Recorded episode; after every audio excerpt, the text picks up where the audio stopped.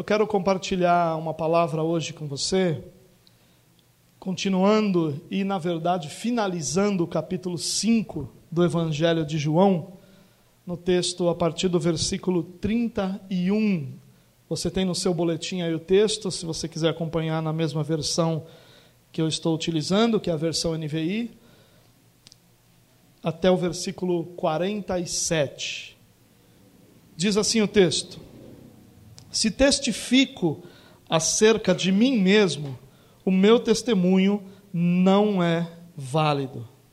Há outro que testemunha em meu favor, e sei que o seu testemunho a meu respeito é válido. Vocês enviaram representantes a João, e ele testemunhou da verdade. Não que eu busque testemunho humano, mas menciono isso para que vocês sejam salvos. João era uma candeia que queimava e irradiava luz, e durante certo tempo vocês quiseram alegrar-se com sua luz. Eu tenho um testemunho maior que o de João, a própria obra que o Pai me deu para concluir e que estou realizando, testemunha que o Pai me enviou. E o Pai que me enviou, ele mesmo testemunhou a meu respeito. Vocês nunca ouviram a sua voz, nem viram a sua forma, nem a sua palavra habita em vocês, pois não creem naquele que ele enviou. Vocês estudam cuidadosamente as Escrituras porque pensam que nelas vocês têm a vida eterna, e são as Escrituras que testemunham a meu respeito. Contudo, vocês não querem vir a mim para terem vida. Eu não aceito glória dos homens, mas conheço vocês. Sei que vocês não têm o amor de Deus. Eu vim em nome do meu Pai e vocês não me aceitaram, mas se outro vier em seu próprio nome, vocês o aceitarão. Como vocês podem crer se aceitam glória uns dos outros, mas não procuram a glória que vem do Deus único? Contudo, não pensem que eu os acusarei perante o Pai. Quem os acusa é Moisés, em quem estão as suas esperanças. Se vocês crescem em Moisés, creriam em mim, pois ele escreveu a meu respeito. Visto, porém, que não creem no que ele escreveu, como crerão no que eu digo?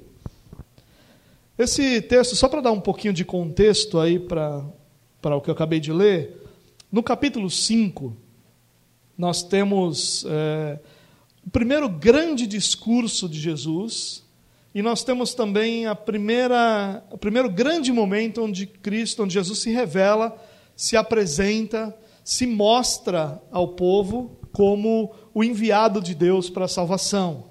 O Messias, o Cristo, são duas palavras é, que simbolizam essa ideia de Deus de trazer Cristo à terra para a salvação.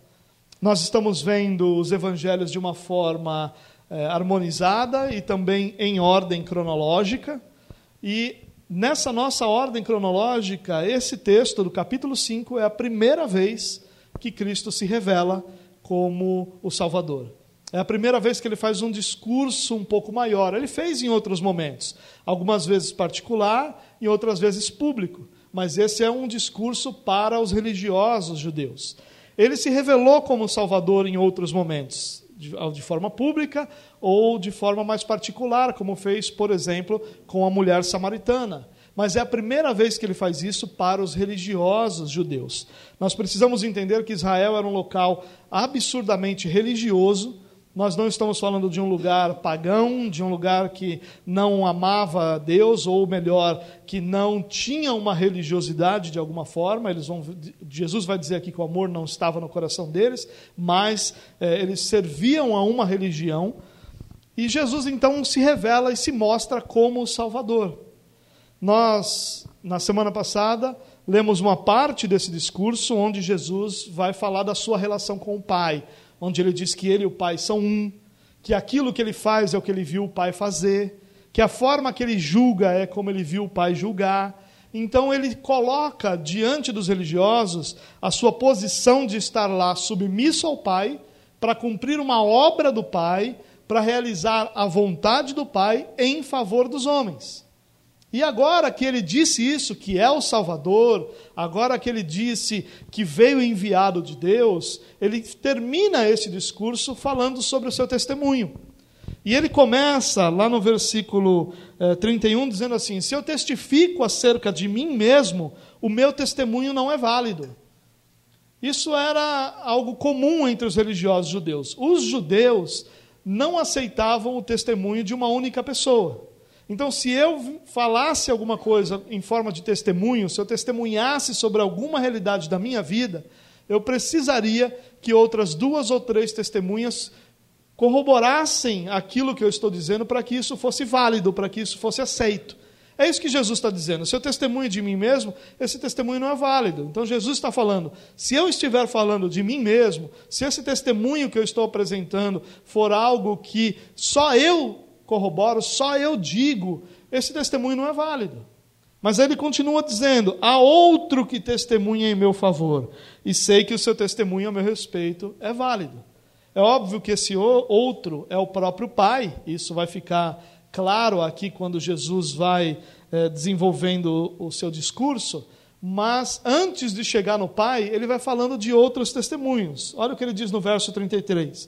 Vocês enviaram representantes a João e ele testemunhou da verdade.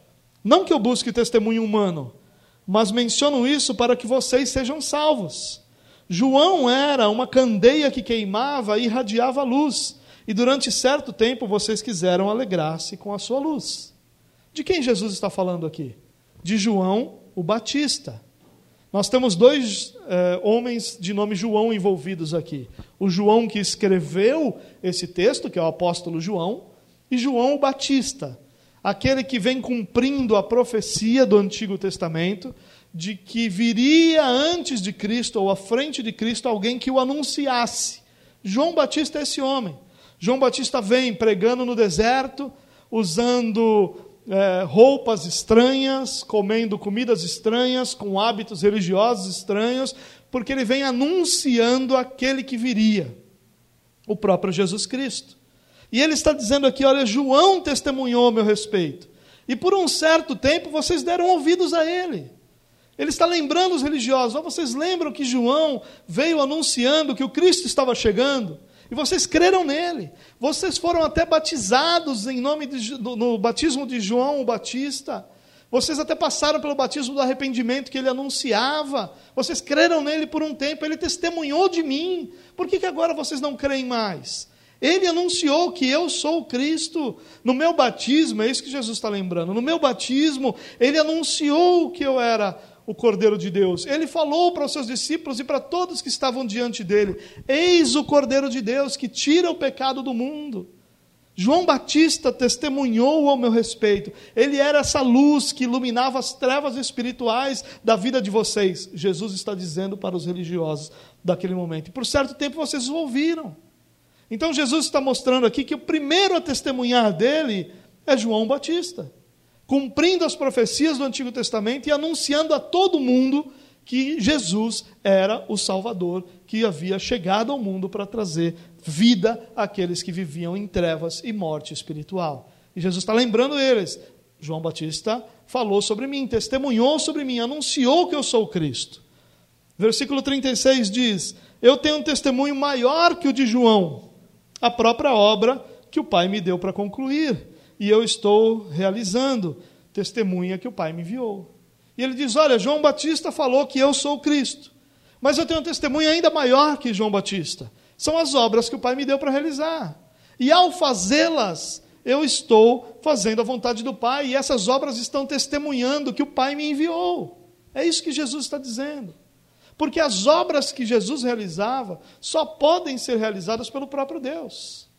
Nicodemos, no capítulo 3 de João, ficou espantado e chega para Jesus e diz: Mestre, nós sabemos que tu és vindo da parte de Deus, porque ninguém pode realizar as obras que o Senhor realiza se não for, se Deus não estiver com ele. A mulher samaritana, no capítulo 4 de João, quando ela é, ouve de Jesus o que Jesus sabia, ela sai contando para todo mundo: olha, venham, um homem que tem falado tudo o que eu tenho feito, será que ele não é o Cristo? Quando Jesus cura o leproso, quando Jesus cura o paralítico que é levado diante dele por quatro amigos numa maca, quando Jesus cura o paralítico que está 38 anos no tanque de Betesda, quando Jesus eh, realiza dezenas e dezenas e dezenas de milagres. O texto bíblico diz que ele ia de cidade em cidade, de aldeia em aldeia, de povoado em povoado, curando e realizando milagres e abençoando o povo. Só Deus é capaz de fazer isso. E ele está dizendo: a obra que eu estou realizando é prova de que eu fui enviado pelo Pai. Olhem para essa obra, olhem quantos cegos agora vêm, olha quantos paralíticos agora andam, olham quantas pessoas escravizadas por demônios agora estão livres. Veja quanta vida existe onde só existia morte. Isso é a prova de que eu fui enviado pelo Pai. Isso é um testemunho de que eu sou quem eu estou dizendo ser. É isso que Jesus está falando. Mas ele continua. Versículo 37. E o Pai que me enviou, ele mesmo testemunhou a meu respeito. Vocês nunca ouviram a sua voz, nem nunca viram a sua forma, nem a sua palavra habita em vocês, pois não creem naquele que ele enviou. E aqui Jesus começa a ficar mais duro. Ele diz: Olha, o Pai testemunhou de mim. Jesus está se referindo a que momento? Possivelmente ao seu batismo, provavelmente ao seu batismo. Você lembra o que aconteceu no batismo de Jesus? Jesus então é batizado, e aí, ao passar pelo batismo, o que, que acontece? Os céus se abrem e ali você vai ter uma, uma realidade espiritual trazida à, à presença daqueles que ali estavam, e o Espírito Santo vem sobre Jesus na forma de uma pomba, e uma voz pode ser ouvida dos céus. E essa voz dizia o quê? Eis o meu filho amado, em quem me comprazo, ou em quem está o meu prazer. O próprio pai testemunhou: Este é meu filho amado. Então ele diz: Olha, João Batista declarou que eu sou o Cordeiro de Deus que tira o pecado do mundo. As obras que eu estou realizando estão provando claramente que só Deus é capaz de realizar essas obras. Então o Pai me enviou, o próprio Deus me enviou para realizar essas obras. E o próprio Pai testemunhou de mim quando ele disse: Eis o meu filho amado em quem está o meu prazer. E ele continua no versículo 38, 39, perdão. Vocês estudam cuidadosamente as Escrituras, porque pensam que nelas vocês têm a vida eterna. E são as Escrituras que testemunham ao meu respeito. Contudo, vocês não querem vir a mim para ter vida. Jesus está dizendo: olha, tem mais um testemunho ao meu respeito. E esse testemunho é a própria palavra de Deus. Esse testemunho são as Escrituras. Quando você olha para todo o Antigo Testamento, desde a queda, Deus anunciando que viria o Salvador, que da descendência da, da mulher viria aquele que traria salvação, que Deus traria salvação sobre todo o povo, que o Messias viria. Desde lá, centenas de profecias foram feitas sobre a vinda do Messias, e cada uma delas se cumpre em Cristo. Essa talvez seja uma das maiores belezas da Escritura.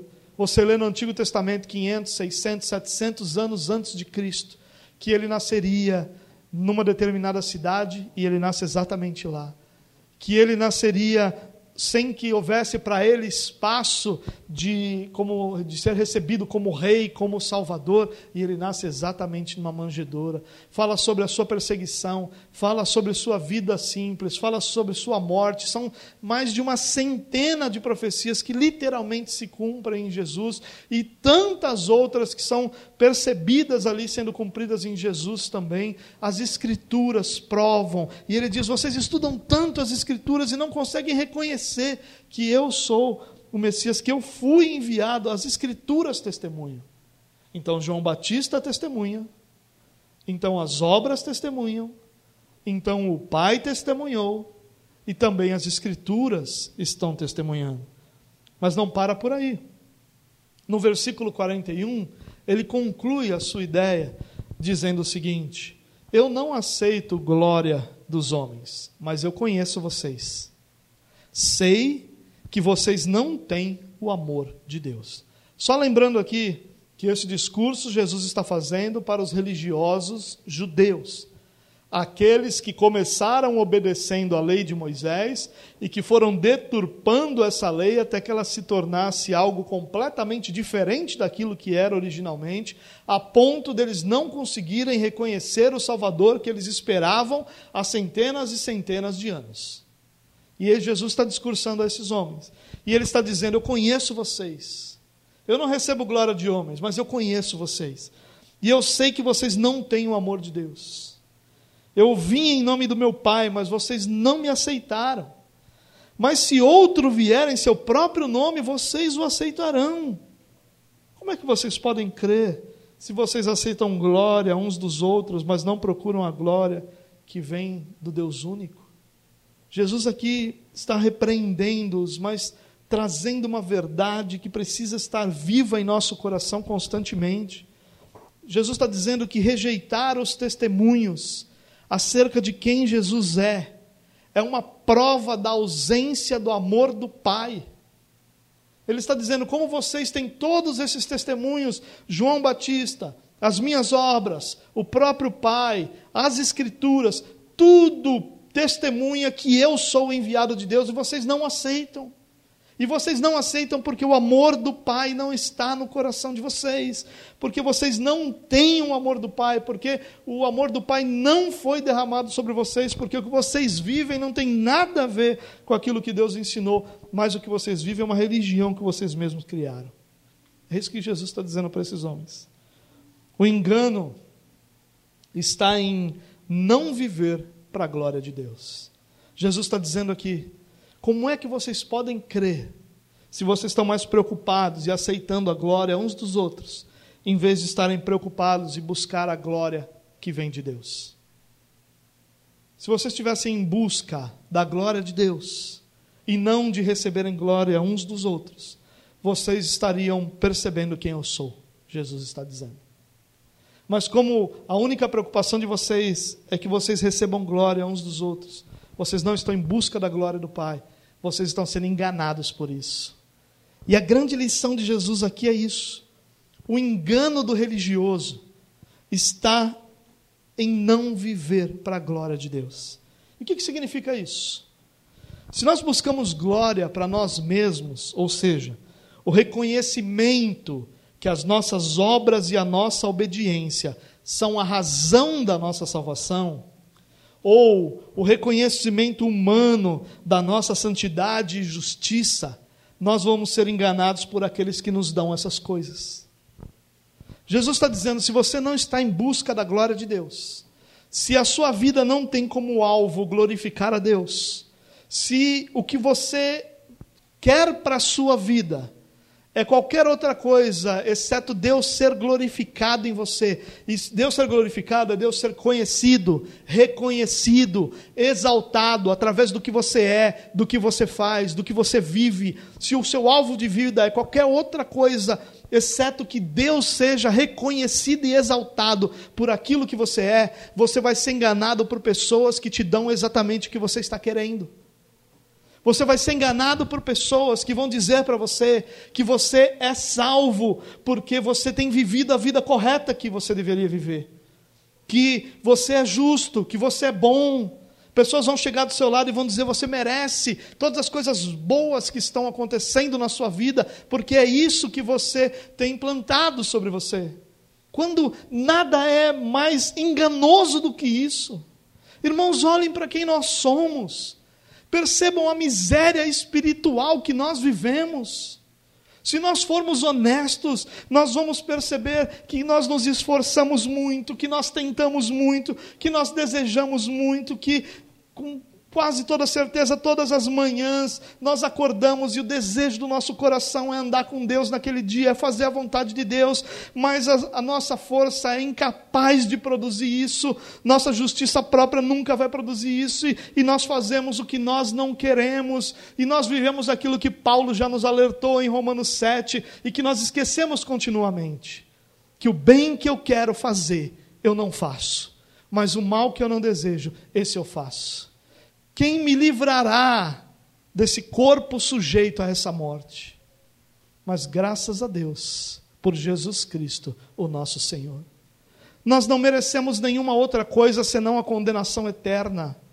Nós não estamos semeando nada senão os nossos próprios erros, falhas e limitações. 2 Coríntios capítulo 9, um texto bastante usado para que nós falemos sobre dinheiro, é um texto que fala sobre sementes também. E lá diz que Deus é aquele que provê a semente ao que semeia. Tudo que nós plantamos e colhemos de bom é porque nós recebemos do Senhor a semente. Porque a semente que existe naturalmente em qualquer ser humano é a semente da corrupção, é a semente do pecado, é a semente do mal, é isso que existe naturalmente em nosso coração. Por mais que a gente queira, não é uma questão só de querer, irmãos, nós queremos fazer o bem, nós queremos amar. Quando nós saímos, eu não sei quanto a você, mas eu vou usar a minha experiência e, e com a minha experiência talvez você se identifique. Eu saio de casa, dirigindo. O primeiro abençoado, filho de Nabucodonosor, que passa pela minha frente, ele normalmente recebe um passe livre. Não, não posso falar nada. Eu tenho que amar esse abençoado. O segundo já recebe um olhar torto. O terceiro, ah, só a graça de Jesus. Provavelmente ele vai, não vai ouvir que merecia, mas provavelmente ele vai saber que eu estou bravo com ele. Esses somos nós. Nós saímos de casa para a glória de Deus, mas nós somos limitados, fracos. Por mais que a gente deseje, nós dependemos da graça de Deus para receber as sementes. Nós dependemos da bondade de Deus para nos guiar no caminho da justiça. Nós dependemos que o Espírito Santo nos convença do pecado, do juízo, da justiça e nos conduza ao arrependimento. Por mais que a gente queira, nós não podemos de forma nenhuma nos enganar achando que a razão da nossa salvação ou da bênção de Deus sobre nós é qualquer outra senão Jesus Cristo, nosso Senhor. Essa é a razão porque nós somos abençoados, Jesus Cristo. Essa é a razão porque nós recebemos aquilo que recebemos de bom por causa da graça de Deus, da bondade de Deus, da misericórdia de Deus, da compaixão de Cristo por nós. Nós precisamos reconhecer isso. Se nós estivermos em busca da glória uns dos outros, onde nós nos reconhecemos mutuamente como pessoas que estão fazendo tudo corretamente, como pessoas que estão merecendo o favor de Deus, como pessoas que estão recebendo algo do Senhor porque eles têm sido bons, generosos e têm sido é, pessoas eficientes na obediência à lei de Deus, nós vamos cair no engano, porque alguma pessoa vai chegar do nosso lado e vai nos convencer que é isso mesmo, e nós nos tornaremos escravos da religião que essa pessoa está inventando escravos da religião que essa pessoa está nos ensinando, quando nós deveríamos, ao invés de sermos escravos dessa religião, sermos conscientes de que tudo que nós temos de bom, nós temos recebido pela graça do Senhor. Tudo. Isso não quer dizer que você não acerte. Isso não quer dizer que você não tenha atos de bondade sobre a sua vida. O que eu estou dizendo é que, por mais que eu acerte, por mais que eu realize atos de bondade, eles são insuficientes para mover a mão de Deus. Eles são insuficientes para alcançar o padrão de justiça de Deus. Eles são insuficientes para que Deus olhe para mim e veja em mim algo de bom. Insuficientes. Tudo que eu recebo nunca vai ser porque eu alcancei o favor de Deus pelos meus méritos, mas vai sempre ser porque Cristo me alcançou com a sua graça e misericórdia. Louvado seja Deus por tanta bondade que nós temos recebido. Sabe, irmãos, quanto mais nós conseguimos reconhecer e perceber a nossa situação de pecado, de miséria e de limitação, mais belo Cristo será sobre a nossa vida. Mais agradável Cristo será, mais desejado Cristo será quando eu percebo a miséria que há em mim, na minha natureza, mais eu desejo Cristo, mais eu anseio por Cristo, mais Cristo se torna belo diante de mim, porque maior é a necessidade que eu percebo ter dele. Isso não tem nada a ver, irmãos, com as coisas que eu faço. As coisas que eu faço, elas podem trazer glórias dos homens, é o que Jesus está dizendo.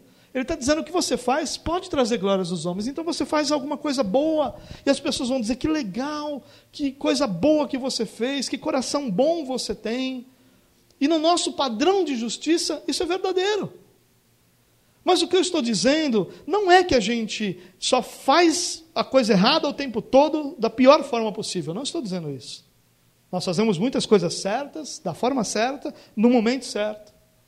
Mas ainda assim, eles são fruto de um coração corrupto, de um coração pecador, de uma vida caída. E qualquer favor que eu recebo, eu recebo pela graça, amor e bondade de Deus. Por isso Cristo é tão belo diante de nós. E quando nós não percebemos isso, pessoas vão nos enganar, dizendo que nós devemos fazer isso, isso e aquilo. Vão nos apresentar listas daquilo que nós devemos fazer para mover a mão de Deus.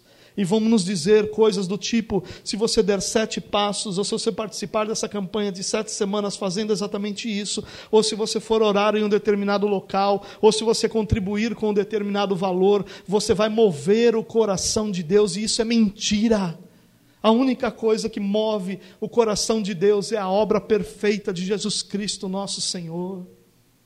É Cristo a razão de nós sermos abençoados, a razão de nós sermos amados, a razão de nós sermos cuidados. Jesus Cristo e Jesus Cristo somente.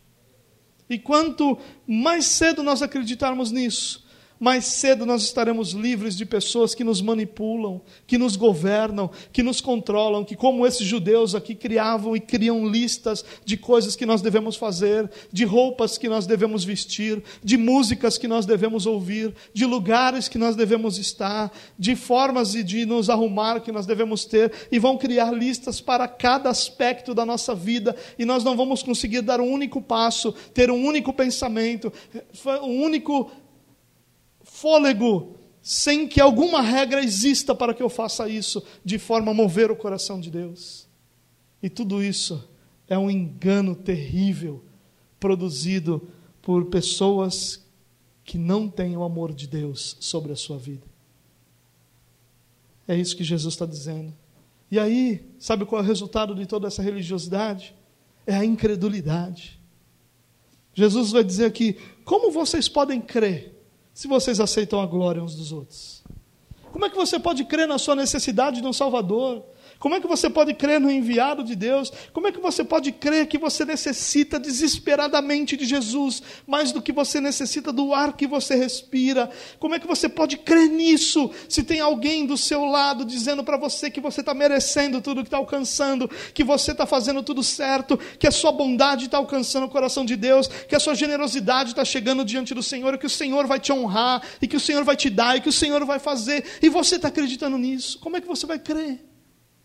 Por que, que você vai crer? Você não vai. E é por isso que nós temos uma geração absurdamente incrédula como a nossa. A geração que não crê na necessidade de Cristo e que vive como se Cristo não fosse necessário e que existe como se Cristo não existisse, e que decide como se Cristo não estivesse diante deles, e que age como se Cristo não estivesse lá, porque nós estamos sendo enganados por pessoas ao nosso redor, que estão batendo nas nossas costas, nos dando glória e dizendo: parabéns, você merece, você é santo, há justiça em você, seu coração é bom, e nada disso é verdadeiro. Não há um justo, um sequer, disse Paulo, nenhum quando Deus olha para toda a humanidade buscando um justo, não há um sequer. Por isso Cristo veio para ser o justo e justificador de cada um daqueles que Deus chamou para pertencer a Ele. Louvado seja Deus. Não se permita ser enganado, mas creia na sua necessidade daquele que Deus enviou para a sua salvação. Você não precisa de outro. Quando você tem a Cristo, você tem tudo o que você precisa. Você tem tudo o que é necessário para que você viva e viva abundantemente, porque Jesus mesmo disse isso. Eu vim para que vocês tenham vida e a vivam plenamente. Em outra tradução, eu vim para que vocês tenham vida e vida em abundância. É esse é o fruto da presença de Cristo em nós.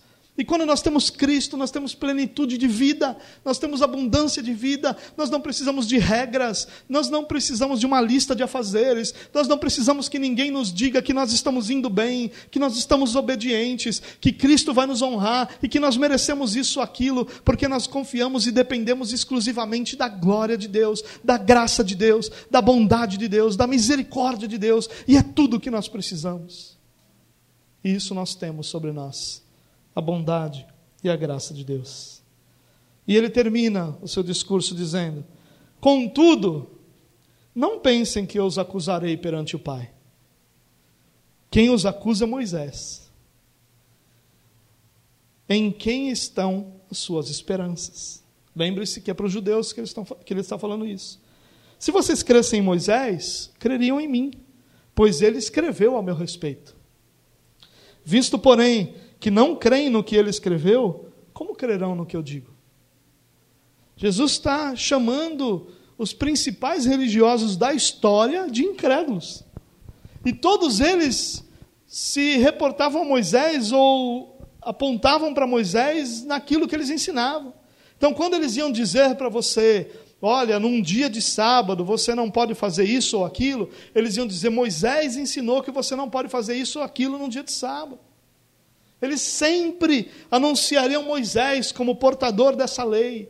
E eles colocaram toda a esperança deles em obedecer a lei de Moisés e serem aceitos por Deus. E Jesus está dizendo isso: eu não vou acusar vocês. Moisés vai, porque a esperança de vocês está na lei. E olha o que Jesus está dizendo. Jesus está dizendo que aqueles que colocam a sua esperança nas suas obras serão condenadas exatamente porque suas obras são insuficientes para a sua justificação. Que palavras duras, que palavras fortes que deveriam despertar a nossa atenção. Jesus está dizendo: se você confia no que você está fazendo, se você confia que as suas obras trazem salvação, se você acha que você é salvo porque você tem feito tudo certinho, um dia você vai ser condenado exatamente porque vai ficar claro que tudo certinho que você estava fazendo era insuficiente diante da justiça de Deus. Você não precisa de obras perfeitas, você precisa de Jesus Cristo, o seu Salvador. Nossa incapacidade de crer em Cristo é consequência da nossa incredulidade com respeito à palavra. Ele diz: Moisés testemunhou de mim. Mais um testemunho vocês estão ignorando. Moisés falou a meu respeito. Moisés disse que eu viria. Mas vocês deixaram isso de lado. Porque vocês só trazem da palavra aquilo que lhes interessa. E é essa palavra, essa mesma lei, essa mesma esperança que está em Moisés, é que vai condená-los, ou queria condená-los. Eu quero terminar essa mensagem fazendo três observações desse texto. Não são bem aplicações, são só três observações mesmo que eu gostaria de fazer a partir desse texto que a gente leu e conversou. Primeira observação: todos esses testemunhos da pessoa de Cristo nos obrigam a uma posição. É impossível que, diante do testemunho que Jesus apresentou aqui de João Batista, das suas obras, do Pai, da própria palavra, nós permaneçamos inertes diante disso. É impossível. Esses testemunhos nos obrigam a uma posição. Ou nós nos rendemos a Cristo, reconhecemos a, reconhecendo a nossa necessidade de um Salvador para as nossas almas, ou nós vamos rejeitá-lo sabendo, conscientes de que nós estamos rejeitando também todos esses testemunhos de João Batista, das obras que Cristo realizou, do Pai que anunciou como filho amado e também da palavra de Deus que em todas as suas páginas anunciam a Cristo como nosso Salvador.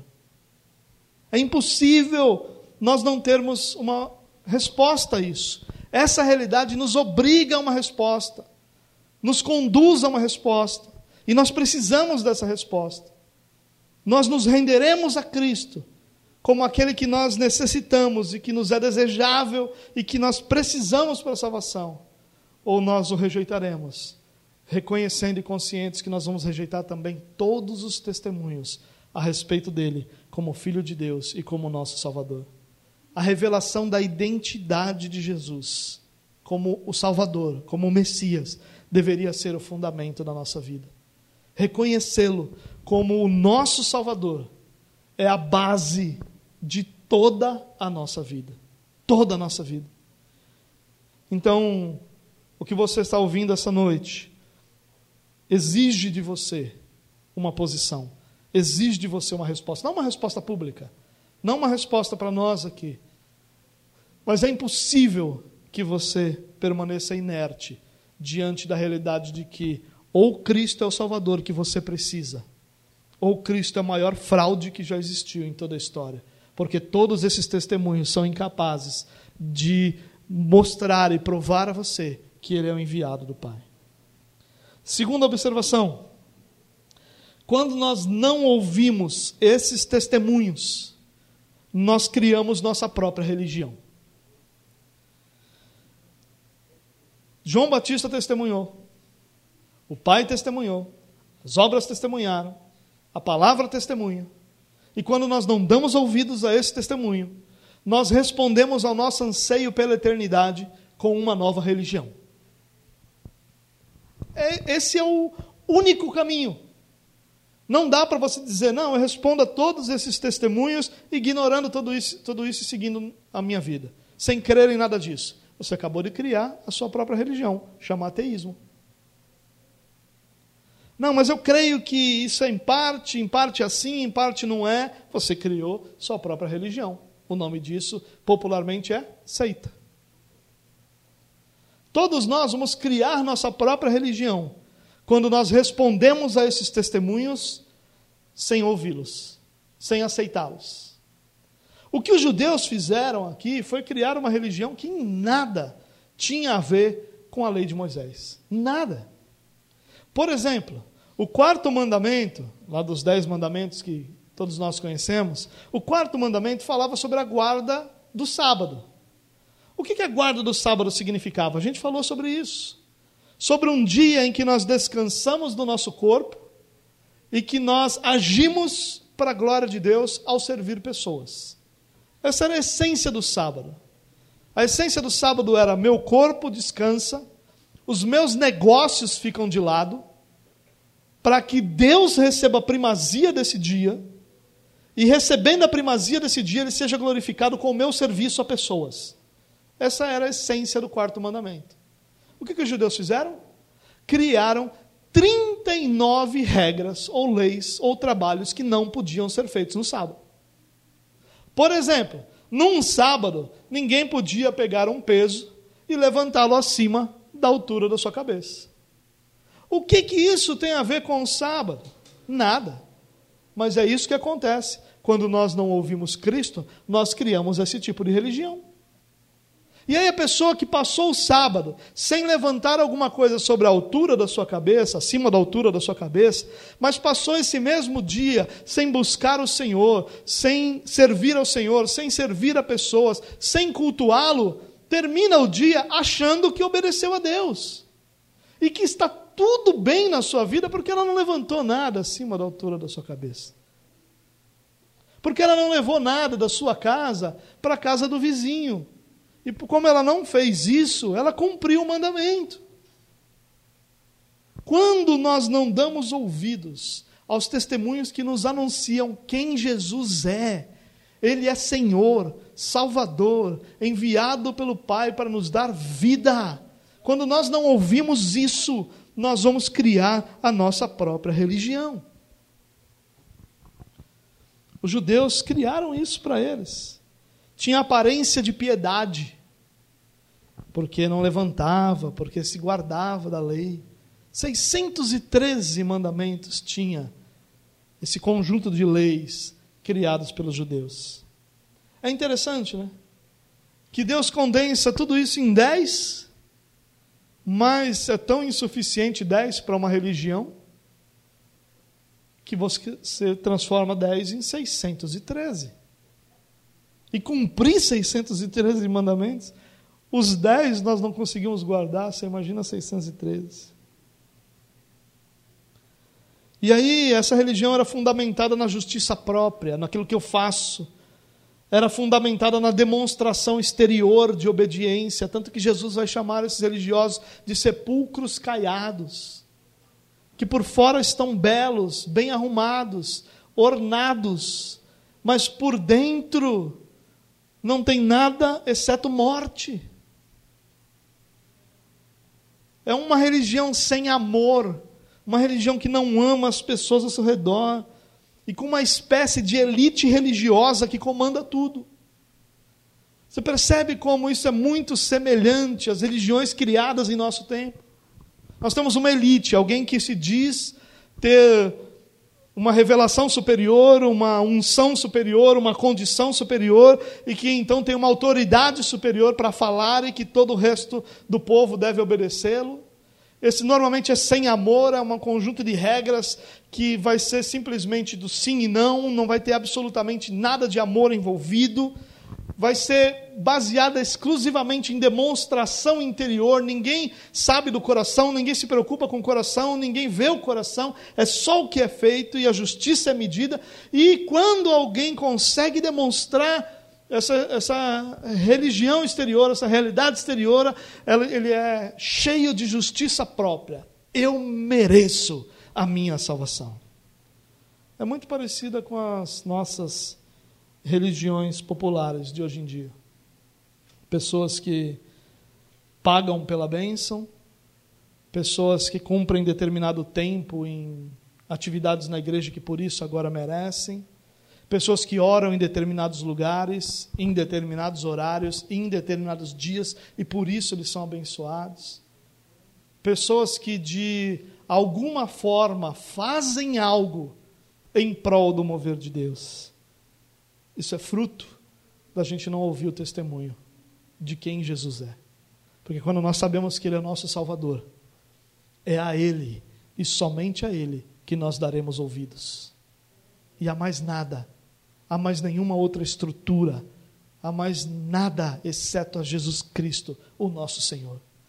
E nós vamos ouvir quem fala o que Ele falou porque todos os que falam o que ele não falou serão rejeitados por aqueles que ouvem e sabem quem Jesus Cristo é. Terceira observação: se nós cremos nas Escrituras, e isso é o que Jesus vai dizer, vocês estão colocando a esperança de vocês no que Moisés falou, e transferindo para nós cristãos, nós vamos dizer: se nós cremos nas Escrituras, porque nós dizemos isso, que as Escrituras são palavra de Deus, quando nós falamos sobre o que as Escrituras são para nós como cristãos, nós vamos dizer que as Escrituras são inerrantes, ou seja, não há erro. Nós vamos dizer que elas são inspiradas, ou seja, que não há uma única palavra nas Escrituras que não tenha sido colocada lá por direção do Espírito Santo de Deus nós vamos dizer que elas são suficientes, que tudo aquilo que eu preciso para minha salvação e vida cristã são encontradas nas Escrituras, e por isso nós rejeitamos novas revelações com relação àquilo que nós devemos ser como cristãos, porque tudo que nós precisamos está lá. E aí nós dizemos isso das Escrituras, mas nós vivemos como se elas fossem relativas. E a terceira observação que eu quero fazer é essa: se nós cremos nas Escrituras, nós devemos viver como elas nos instruem. Declarar nossa fé nas Escrituras implica em um modo de vida que condiga com essa, com essa declaração. Eu não posso declarar e não fazer. Não é uma vida de perfeição, irmãos, longe disso. Tal realidade não existe. Todos aqueles que querem demonstrar uma vida de perfeição, eles só vão fazer isso exteriormente. Então, eles vão falar as coisas certas, vão se movimentar da maneira certa, vão se vestir da maneira certa, para que convença os outros, para que os outros sejam convencidos de que ele é perfeito em suas ações. Não existe perfeição. E não é esse o objetivo da vida cristã, que nós sejamos perfeitos. O objetivo da vida cristã é que nós dependamos de Cristo e Ele vá nos moldando e nos libertando do pecado mas uma vida de devoção. É isso que significa viver de acordo com a declaração de que nós cremos nas Escrituras. O que, que devoção significa? Devoção significa uma dedicação intensa a alguma coisa. Quando nós falamos que cremos nas Escrituras, é de se esperar que nós vivamos intensamente dedicados às verdades que as Escrituras nos ensinam. Essa é a realidade que deve nos definir. Nós somos devotos, ou seja, nós intensamente nos dedicamos ao Pai que nos resgatou e nos comprou para si. Ah, irmãos, que tragédia seria nós gastarmos a nossa vida declaramos, declarando que as escrituras são inerrantes, que as escrituras são suficientes, que elas são inspiradas, que elas são nossa regra de fé e prática. E quando se olhar para o que nós vivemos, nós percebemos que a nossa fé não condiz com aquilo que nós somos, o que nós fazemos não condiz com aquilo que nós declaramos. Que tragédia seria para a nossa vida. Quando nós olharmos ou se olhássemos para trás e percebêssemos que o tempo todo nós declaramos, mas o tempo todo nossas ações anunciaram outra declaração. É claro que nós anunciamos isso e nós olhamos para trás e vemos um rastro de erros, pecados e limitações. Essa é a vida cristã. Martinho Lutero nunca teria dito que a vida de um cristão não é a vida que se arrepende unicamente, mas que constantemente e diariamente se arrepende. Ele nunca teria dito isso se ele não tivesse o entendimento de que, mesmo crendo, mesmo tendo se arrependido dos seus pecados na sua conversão, você permanecesse sendo eventualmente vencido pelos seus pecados. Nós não precisaríamos de arrependimento contínuo se não houvesse sobre nós pecado contínuo. É claro que nós pecamos, é claro que nós erramos. Mas a tragédia seria olhar para trás e perceber que o que nós fizemos nunca condisse com aquilo que nós falamos ou que nós declaramos. Seria uma tragédia. E eu quero encerrar com um alerta a todos nós, a mim e a cada um de nós nesse lugar. Quando nós falamos sobre orar mais, quando nós falamos sobre participar mais da igreja, sobre não deixar de participar dos cultos, quando nós falamos de servir as pessoas, quando nós falamos da nossa casa de recuperação, quando nós falamos de trabalhos sociais, quando nós falamos de nos dedicarmos à, à instrução das Escrituras, ao aprendizado das Escrituras, quando nós falamos de outras práticas cristãs, nós constantemente ouvimos: ah, isso é legalismo, isso é religiosidade.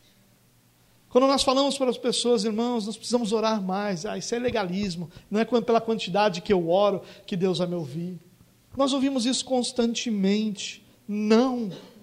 Isso não é legalismo. Isso não é religiosidade. Essa é a nossa identidade. Nós somos cristãos. Nós fomos lavados pelo sangue do Cordeiro. Nós somos redimidos da nossa maneira vã e vazia de viver. Nós somos resgatados do reino das trevas e trazido para o rei, trazidos para o reino do Filho amado. Nós somos comprados, não por ouro, prata, nem qualquer outro valor, mas somos comprados pelo precioso sangue de Jesus. Nós vivíamos mortos em nossos pecados e delitos, e em Cristo nós encontramos vida. Essa é a nossa identidade. O que nos define é o fato de sermos filhos de Deus. E filhos de Deus nunca vão enxergar essas atividades espirituais como legalismo, como religiosidade, mas vão enxergar isso como a prática mais comum e natural de um filho de Deus. Nós nunca vamos esperar que um pássaro viva nos mares. Nós nunca vamos esperar ver um peixe andando pela avenida, porque isso não faz parte da sua natureza. Assim como nós nunca devemos esperar que um cristão viva a sua vida sem realizar, sem eh, trabalhar essas práticas espirituais, sem lidar com oração, sem lidar com jejum, sem lidar com leitura da palavra, sem lidar com serviço, sem participar dos cultos. Não dá para esperar um cristão vivendo isso sem desenvolver seu relacionamento com Deus. Se nós somos cristãos e somos, e a nossa identidade é essa a nossa prática deveria ser essa. Não caia nesse conto, nessa armadilha, nessa mentira de Satanás, de que as práticas espirituais são legalismo ou são religiosidade. Legalismo é quando as minhas ações são a base da minha salvação, ou quando eu faço algo para ser justificado, aí eu estou sendo legalista. Quando eu estou orando, porque agora eu cumpri a minha obrigação e agora então Deus já está satisfeito com o tempo que eu gastei orando, eu estou sendo legalista. Mas quando eu busco a Deus, humilhado, desejoso de ouvi-lo, desejoso de receber dele o conforto, o consolo, o socorro que eu preciso, eu não estou sendo legalista, eu estou sendo filho. Legalismo é quando o seu filho faz alguma coisa para receber algo de você. Isso é legalista. Sabe quando o seu filho vem, te abraça te dá aquele beijo? E que você, como pai, conhece seu filho, olha para o lado e diz: O que, que você quer? Ele acabou de ser legalista. Ele acabou de ser legalista. Agora, quando seu filho quer passar tempo com você, porque te ama e sabe que estar do seu lado é algo bom para a vida dele, ele não está sendo legalista, ele está sendo filho. Há uma enorme diferença entre sermos legalistas e sermos filhos. E tudo que um filho deseja é aprender do seu pai. E Jesus é o grande exemplo. Ele disse: Eu não faço nada que eu não vi o pai fazer. Eu não falo nada que eu não ouvi o pai falar. Eu não julgo, exceto pelo modelo que eu vi Deus, o Pai, julgar. Se nós somos filhos e somos, o que nós queremos é estar diante do Pai é servir ao Pai, é glorificar o Pai por tudo o que o Pai fez sobre a nossa vida. Que Deus nos dê graça, não só para crermos em Cristo, mas para vivermos de acordo com a fé que nós anunciamos ter. Que esses testemunhos nos lembrem que nós estamos diante daquele que é Senhor de toda a terra, que é juiz de toda a terra aquele que foi anunciado desde a criação e que agora nós estamos diante dele, vivendo por ele, dele e para ele, para que seu nome, somente seu nome, seja glorificado. Em nome de Jesus.